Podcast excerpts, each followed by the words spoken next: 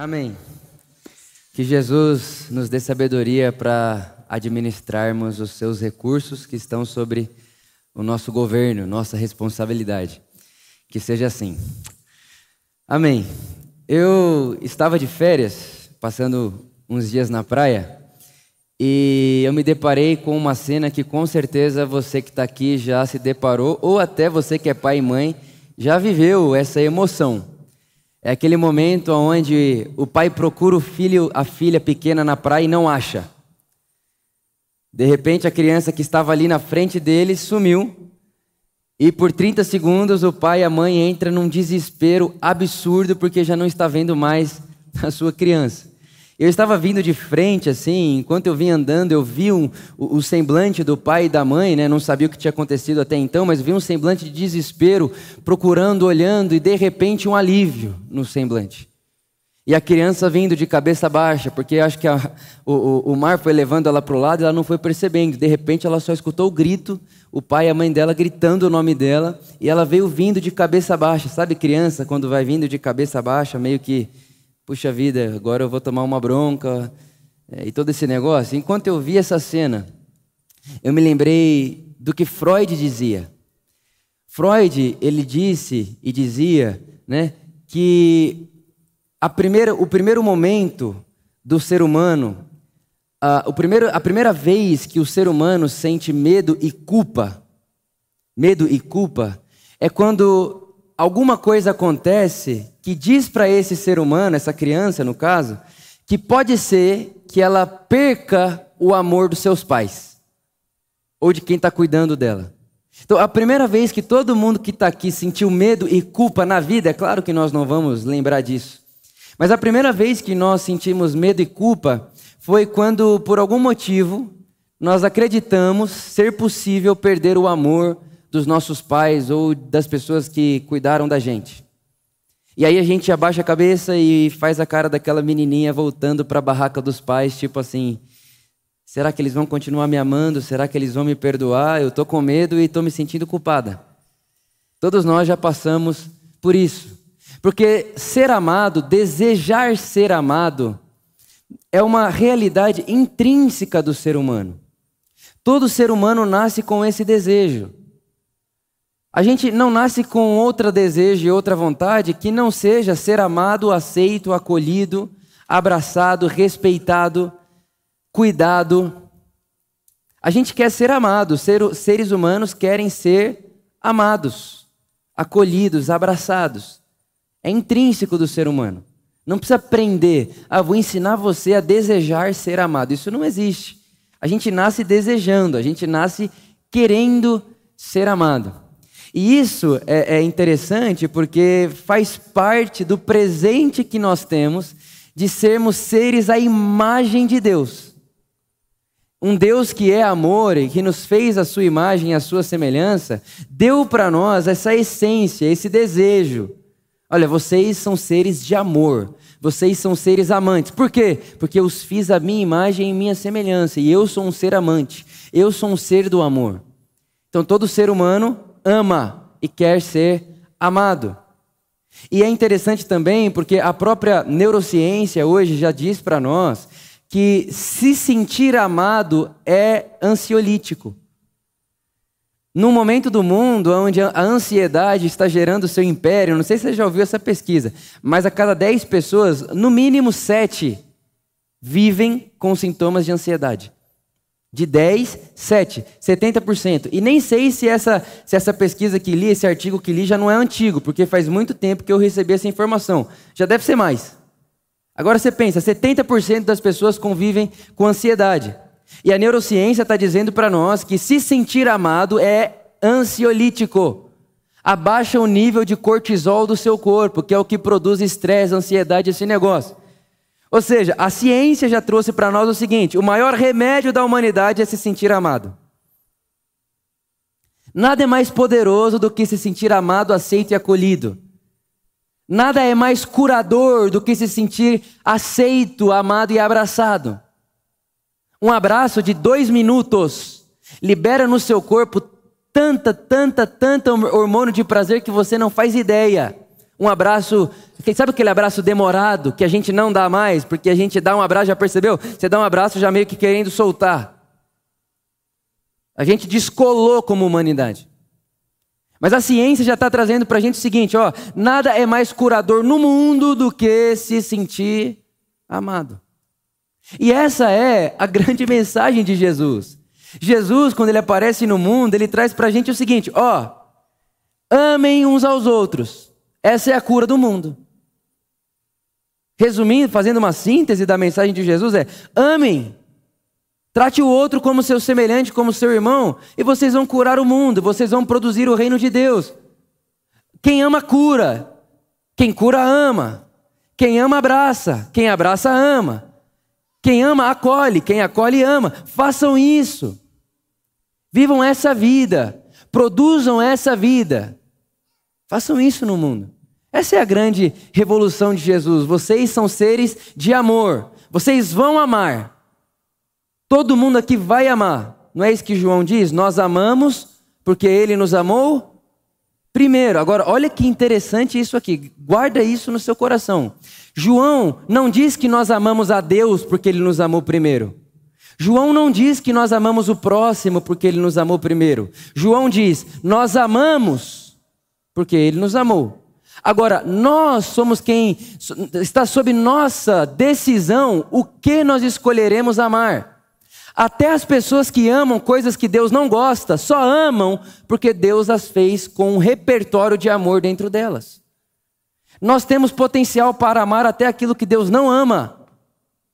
E tudo que amamos, só amamos porque Deus nos amou primeiro.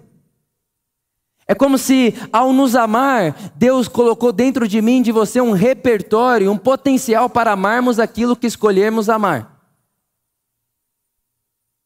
Então, quando vem Jesus, ele não vem falar assim, Vitor, agora que eu vim, você vai aprender a amar. Ou, agora que eu vim, você vai desejar amar. Não. Jesus vem e diz: Ó, oh, você já ama, Vitor. Eu quero te ensinar o que amar e como amar. Porque amar você já ama. Uns amam o dinheiro, outros amam a si mesmo, outros amam o sexo, outros amam o poder, outros amam sei lá o que. Todo mundo ama. Porque vocês são seres amados e todo mundo que é amado vai amar. Eu vim ensinar para você, Vitor, por amor, o que amar e como amar. Amar você vai. A pergunta é o que e como você vai amar. Como é que você vai pôr essa energia para fora? Como é que você vai colocar esse rio para fora? Aonde você vai canalizar esse amor? Aonde você vai focalizar esse amor? Aonde você vai mirar esse amor? Para onde você vai apontar com esse amor? É isso que Jesus vem trazer para a gente. É por isso que antes de ser entregue à morte, ele diz: Olha, um novo mandamento vos dou. Amem uns aos outros. Ou seja, canalize o seu amor no outro. Então, o que eu devo amar, Jesus? O outro. Como eu devo amar? Como eu os amei. Vitor, você é um ser amante, você vai amar. Tá bom, Jesus, só que eu preciso aprender a amar, porque senão eu vou canalizar o amor nas coisas erradas. Eu vou amar fazer o que eu não devo. Eu vou amar a mim mesmo, eu vou amar essa soberba da vida, eu vou amar a paixão da carne. O que eu devo amar? Jesus diz: amo o outro. Como? Como eu te amo. Ele traz um gabarito de amor. Ele traz uma régua de amor, o que amar e como amar. Então a pergunta é: como é que ele nos amou? Quais, quais são as atitudes de Deus para comigo e com você que refletem o seu amor? E a primeira coisa que me vem no coração, sem dúvida nenhuma, sem titubear o pensamento, é que Deus ama a mim e a você exatamente como nós somos. Deus ama você do jeito que você é. E eu sei que já tem gente ouvindo e falando, mas não me deixa como eu sou.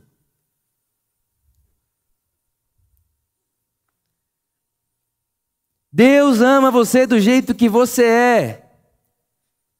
E agora eu coloco o microfone na frase mais sensacional de Branham Manning. Deus ama você do jeito que você é e não como você deveria ser, porque nessa vida nós não seremos tudo o que deveremos ser. Não seremos. Deus te ama agora. Nesse exato segundo, Deus te ama. Como você é, Ele te aceita como você é. Jeremias capítulo 31, o profeta diz que ouviu a voz de Deus dizendo: Com amor eterno vos amei. Com amor eterno. e o que é eternidade, irmãos? Olha só. Eternidade não é tempo para sempre. Para sempre, tempo para sempre é infinito. Eternidade é ausência de tempo. Eternidade é ausência de passado, presente e futuro. Eternidade é o que é. Por isso que Deus é. Por isso que Ele sabe de todas as coisas. Ele está fora do tempo. Eternidade não é tempo para sempre. Eternidade é ausência de tempo. E Deus nos amou com amor eterno. Ou seja, Deus te amou e me amou com um amor que está fora do tempo. Antes do tempo existir. Efésios capítulo 1 diz que eu e você estávamos dentro de Deus desde antes da fundação do mundo e lá, dentro dele, antes da fundação do mundo, ele já nos olhava com amor. E antes da fundação do mundo não existia tempo, relógio, segundo, minuto, hora. E tudo que eu e você fazemos na vida é no minuto, tempo, segundo e hora. Nós convivemos e vivemos a nossa vida nessa terra no Cronos, que é o que? O tempo. Minuto, hora, segundo, dia, semana, mês e ano. Mas a revelação que Jesus traz para nós é: ó, Deus ama você com amor eterno. Significa que antes do tempo existir, Deus já te amava.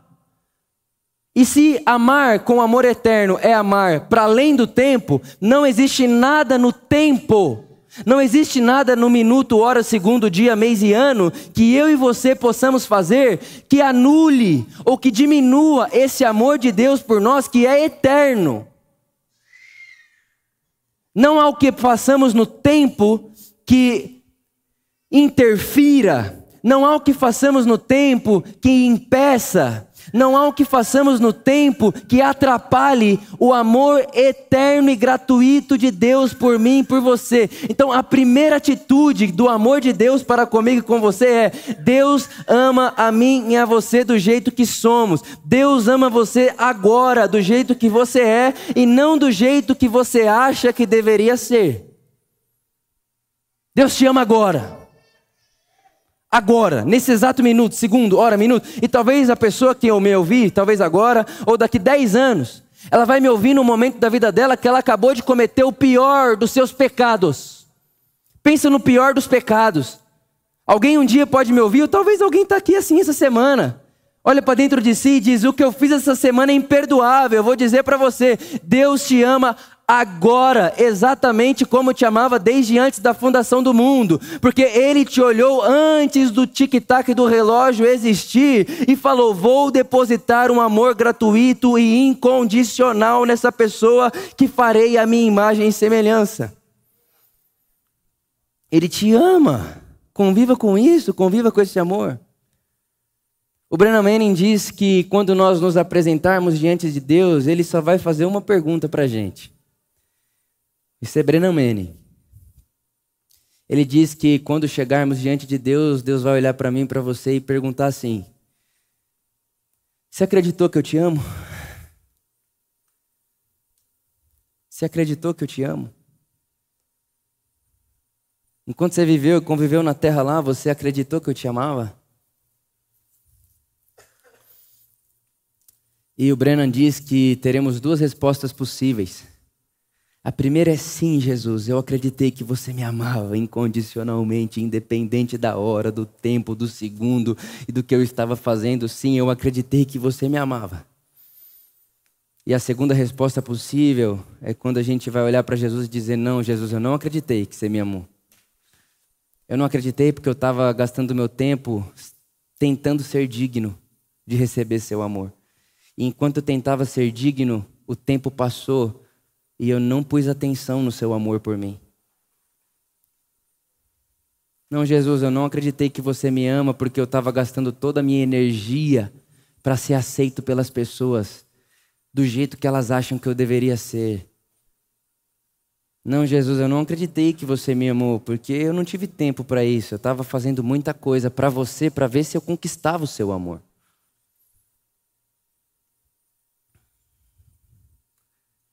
A atitude do amor de Deus para comigo e com você é nos amar do jeito que somos. Essa é a primeira coisa.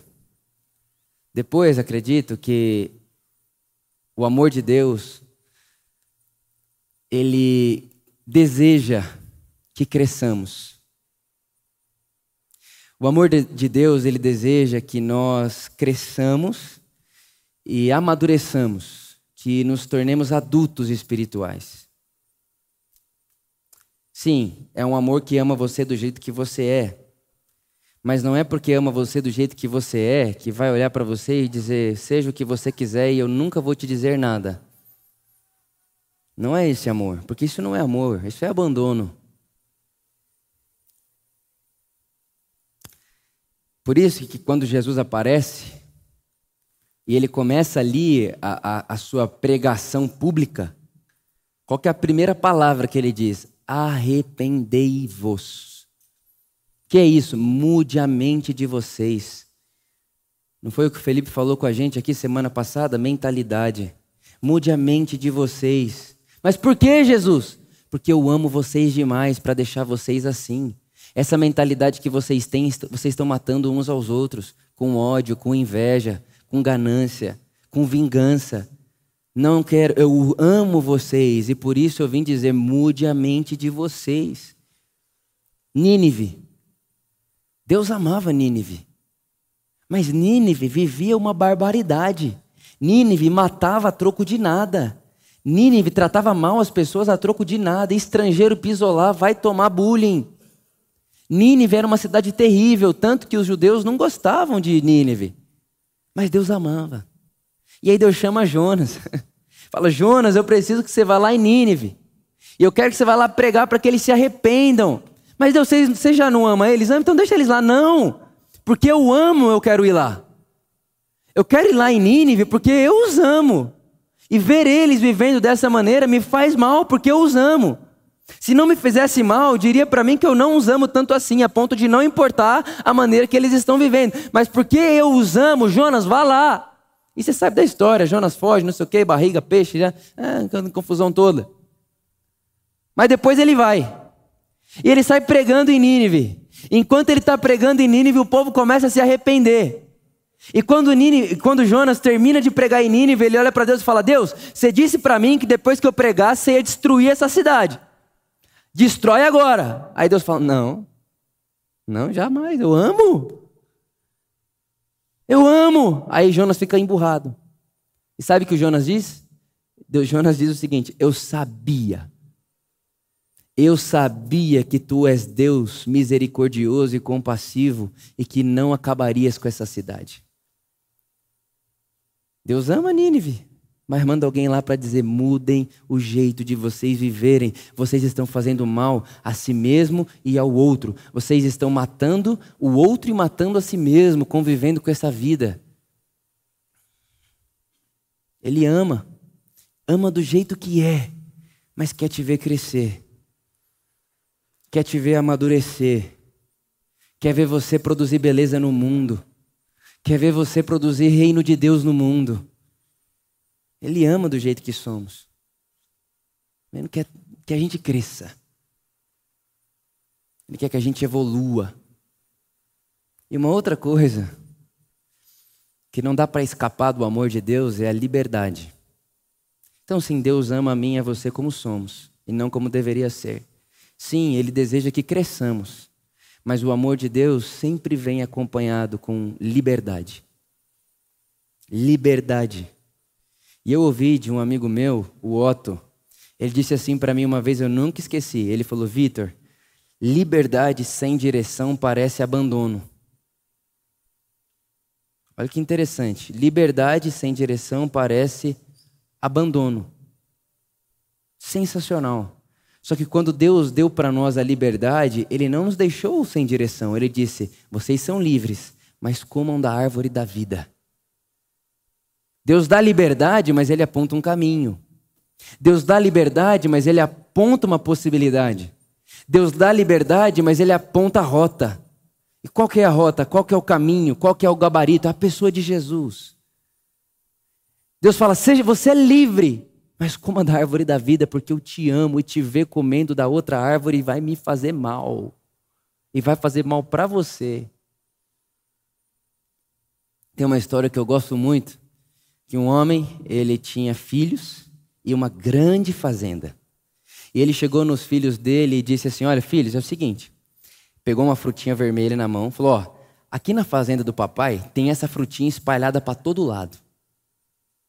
Essa frutinha vermelha aqui, ó. Não coma dessa frutinha, tá bom? Todo o resto você pode comer. É de vocês. A fazenda do papai é a fazenda de vocês. Mas não coma dessa frutinha vermelha. E os meninos foram brincar. Aí um dia estava passando um cara lá, e esse cara passando, tal, chegou nos filhos desse homem, dono da fazenda, e falou assim: Meu, você já percebeu que seu pai quer que vocês comam todos os frutos, menos esse vermelhinho aqui? Aí as crianças, sim. Então, sabe por que, que seu pai não quer que vocês comam esse aqui? Porque ele quer que sobre tudo só para ele. Essa frutinha vermelha aqui na fazenda do seu pai é a melhor fruta do mundo. E o seu pai diz para vocês não comerem, porque aí sobra ele come toda sozinho. Aí as crianças ouviram aquilo e, e, o rapaz, né, dizendo: Come, pode comer. Você vai ver que é gostoso. Falou: Não, mas meu pai disse que faz mal. Falou: Não faz mal, não. Pode comer. E a criança pegou a frutinha vermelha, deu aquela mordidinha. Meu Deus, que delícia. Sensacional, um gosto maravilhoso.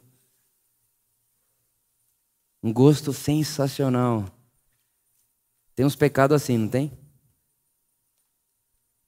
Quando você morre, você fala, nossa. Doce como mel. Maravilhoso. E você come, você não morre. Você fala, eu estou bem. Comi aqui, tá tranquilo, não aconteceu nada, estou bem. Aí você olha para o céu, o céu está igual. Você olha a sua volta, está tudo igual. Aí você fala, vou comer mais. Aí você continua comendo. Você vai comendo aqui, você fala, tá uma delícia. Verdade, meu pai estava me privando meu pai estava guardando esse prazer de mim, isso é sensacional. Como que eu posso viver sem isso? Meu pai é egoísta. Como que ele quer guardar isso tudo só para ele? Você vai comendo, comendo, comendo. Mas de repente, você não percebe que seu rosto vai ficando empolado. Enquanto aquelas crianças iam comendo aquelas frutinhas, o rosto ia empolando. E elas não percebiam, mas de repente uma olhou para outra e falou: ah, Olha como está seu rosto. Aí a outra: ah, o seu também. O que, que aconteceu? Está todo mundo ficando empolado. Elas olham umas para as outras e dizem: e agora? O que, que a gente faz? Se a gente voltar para nossa casa, o nosso pai vai saber que a gente comeu da frutinha. Aí um dos filhos daquele homem diz assim: Olha, é o seguinte, a gente comeu, não tem mais o que fazer, mas se a gente não for para o pai, a gente vai morrer empolando o rosto. Esse, esse, esse negócio que está dando no nosso rosto aqui vai matar a gente o nosso pai deve ter a cura para isso aqui. E eles voltam para a casa do pai. E quando o pai os avista, ele já sabe, está na cara. Olha, tudo empolado. Todo mundo com a cara vermelha, empolada. E quando os meninos chegam, já chegam querendo, pai, pelo amor de Deus, desculpa, desculpa, pai. Não, não, não, não, já entendi. Já entendi. A pergunta é: vocês entenderam? Mas entendemos o que, pai? Vocês entenderam que quando eu falei para você não coma fruta vermelha, eu não estou privando você, mas estou protegendo você? Liberdade com direção. Liberdade com caminho. Liberdade com conselho. Deus não deixa a gente ao léu. Faça o que quiser. Ah, estou comendo a frutinha vermelha aqui, não tem problema. Deus não faz isso. Deus diz: não coma isso aí. Tá, mas eu comi, agora? Vem até mim, não fuja de mim. Porque eu amo você do jeito que você é. Seja lá qual seja o minuto, hora e segundo desse agora. Te amo agora, seja lá quando for esse agora. Vem até mim. Mas eu quero te apontar um caminho para que você não conviva mais com o rosto empolado. Para que você não tenha mais esse perigo de morte. Porque enquanto você come, não é só você que morre. Enquanto você come, você está morrendo e está fazendo a pessoa que está do seu lado morrer também. Irmão, guarda isso no seu coração. Nós somos seres sociais. tudo que fazemos, até que seja, até coisas que fazemos sozinhos, refletem no todo. Tudo que você faz, tudo que eu faço sozinho, reflete em todas as pessoas à nossa volta. Agora, o que a, a, a liberdade do Evangelho traz para nós jamais é um faça o que quiser. E teve muitas pessoas, inclusive, que quando eu comecei a gritar essa mensagem de liberdade, e eu farei ela o resto da minha vida, pegaram e pegam até hoje e vão continuar pegando. Ah, então eu posso ser livre que Deus me ama? Sim, verdade. Pode, então eu vou comer o que eu quiser. Então tá bom, é verdade. É verdade. Deus te ama. Deus não te ama quando você não come a frutinha. Deus te ama porque te ama. Ele te ama. E muita gente pega disso e fala: vou transformar isso em comer o que eu quiser, do jeito que eu quiser, e tudo bem. Só que eu vou dizer uma coisa a você: essa, essa, essa falta de senso de liberdade direcionada é coisa de criança. Quem é que não pode escolher o que vai comer e o que não vai comer, que hora vai dormir? Bebê. Bebê não pode escolher abrir a geladeira e falar, um bebê, sem seis meses de idade, falar assim: eu quero comer chocolate. Só chocolate. A partir de agora eu não como mais nada que tem proteína, não como mais nada que traga benefício para o meu corpo, só quero sorvete. Pode uma criança de um ano decidir isso aí? Não. Por quê? Porque ela não sabe lidar com a sua própria liberdade. Você não pode falar para ela, escolha o que você quer. O pai e a mãe precisa dar para ela e ensinar para ela um caminho direcional. Olha, filho, você come isso por causa disso. A gente não fica comendo isso por causa disso. E depois que você direciona, aí sim, quando ela toma consciência de si, você diz para ela: agora vá para o mundo. Mas já te direcionei. Isso é o evangelho. Vá para o mundo direcionado. Vá para o mundo de olho no gabarito. Vá para o mundo de olho na régua. E qual é a régua? A pessoa de Jesus. O Cristo, Filho de Deus encarnado no mundo. Ele é a régua. E aí você pensa, quando nós aprendemos e captamos esse tipo de amor de Deus, que ama a mim e a você como somos, e que deseja que cresçamos, mas que mesmo nos amando como somos e desejando que cresçamos, nos mantém em liberdade, a gente passa a produzir um amor no mundo que aceita as pessoas, que deseja que elas cresçam, mas que deixa elas escolherem a sua própria vida. Porque Deus ama a liberdade. E se Deus ama a liberdade e nos deu liberdade, quem somos nós para tirarmos a liberdade uns dos outros? Nós passamos a refletir no mundo esse amor, essa graça. Eu me lembro uma vez num atendimento que fiz aqui na Por Amor, já estávamos nesse prédio, inclusive. Uma mãe chegou para mim e falou assim: Vitor, não aguento mais, meu filho está chegando de madrugada todo dia e ele chega mais para lá do que para cá e tal e tal e tal. E eu falei: tá, mas quando ele chega na sua casa, ele se depara com o quê? Aí ela: com a minha porta trancada. Eu tranco a porta do meu quarto, vejo que ele chegou para não ficar mais preocupado e vou dormir, não quero ver a cara dele. Falou para mim. Eu falei: entendi. Posso te dar um conselho? Ela pode. Eu falei, não que a senhora tem que fazer, mas um conselho. Qual que é a comida que ele mais gosta? Aí ela, estrogonofe. Eu falei, então faz o seguinte.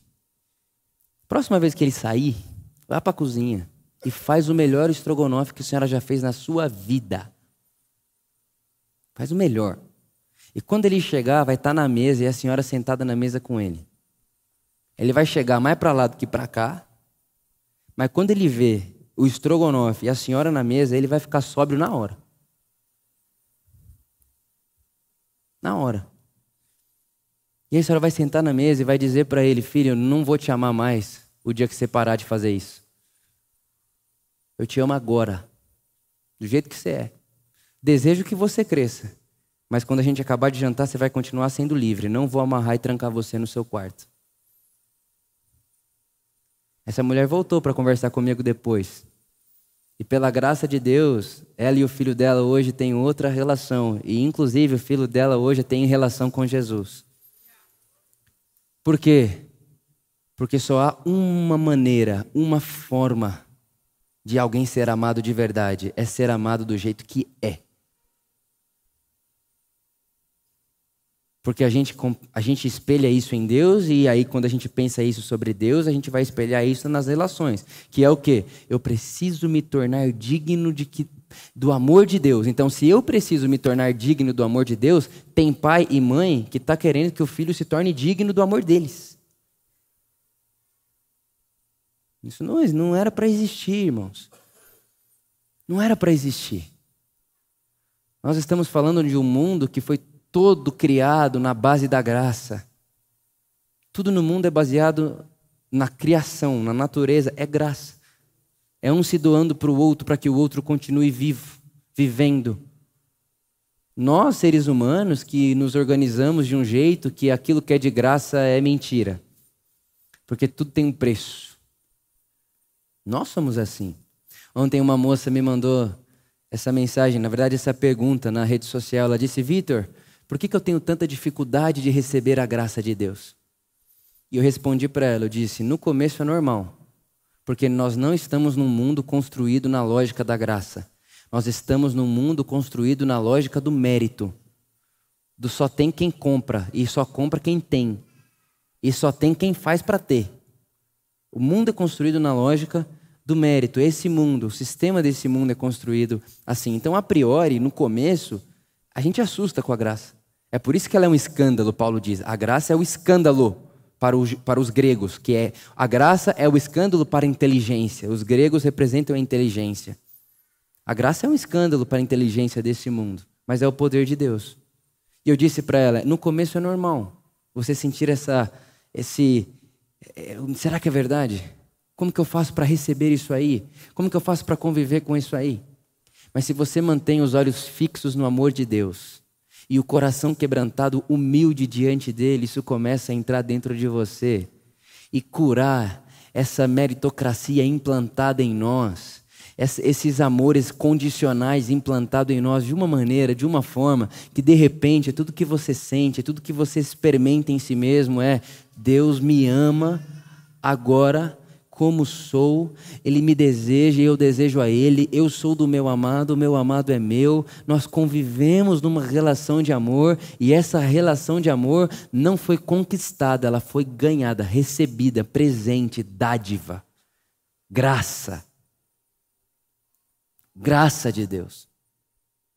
E aí, quando a gente abraça e acolhe esse amor gratuito, incondicional, a gente pode agora produzir no mundo esse amor gratuito e incondicional, que deseja que as pessoas cresçam, mas que não priva elas de sua liberdade. Só há crescimento verdadeiro em ambientes de liberdade.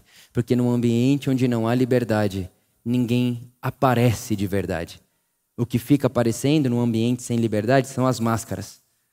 Qual é a máscara que eu preciso pôr hoje para me adaptar ao meio social que eu vou aparecer agora? Então, qual é a máscara que eu preciso usar para ser dessa igreja? Qual é a máscara que eu preciso usar na mesa da minha casa para os meus pais me aceitarem? Qual é a máscara que eu preciso usar na mesa da minha família, primo, tia, tio, para eles me aceitarem? Qual é a máscara que eu preciso pôr agora para os meus amigos me aceitarem? Qual é a máscara que eu preciso pôr agora para o meu chefe me, me promover? E aí a gente vai vivendo de máscara em máscara, de máscara em máscara de máscara em máscara. Ninguém conhece ninguém. Eu não sei quem você é, você não sabe quem eu sou. A gente não se conhece porque não há liberdade para você ser e eu ser. E no você ser e eu ser, entre nós o que nos une é o elo do amor gratuito e eterno de Deus por nós. É isso que Jesus trouxe para a gente. Foi assim que Jesus inaugurou no mundo o seu reino. E penso eu, que é isso que ele deseja que façamos por aí. Não é essa a oração de Jesus e eu termino com ela.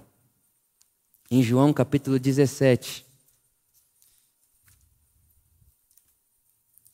João capítulo 17, Jesus está orando ao Pai e ele diz: Pai, eu oro para que eles sejam um, como tu estás em mim e eu em ti, que eles estejam em nós para que o mundo creia que tu me enviastes. Dê-lhes a glória que me destes, para que eles sejam uns, um, assim como nós somos um. eu neles e tu em mim. Que eles sejam levados à plena unidade, para que o mundo saiba que tu me enviaste e o amastes como igualmente me amaste. Pai, quero que os que me deste estejam comigo onde estou e vejam a minha glória.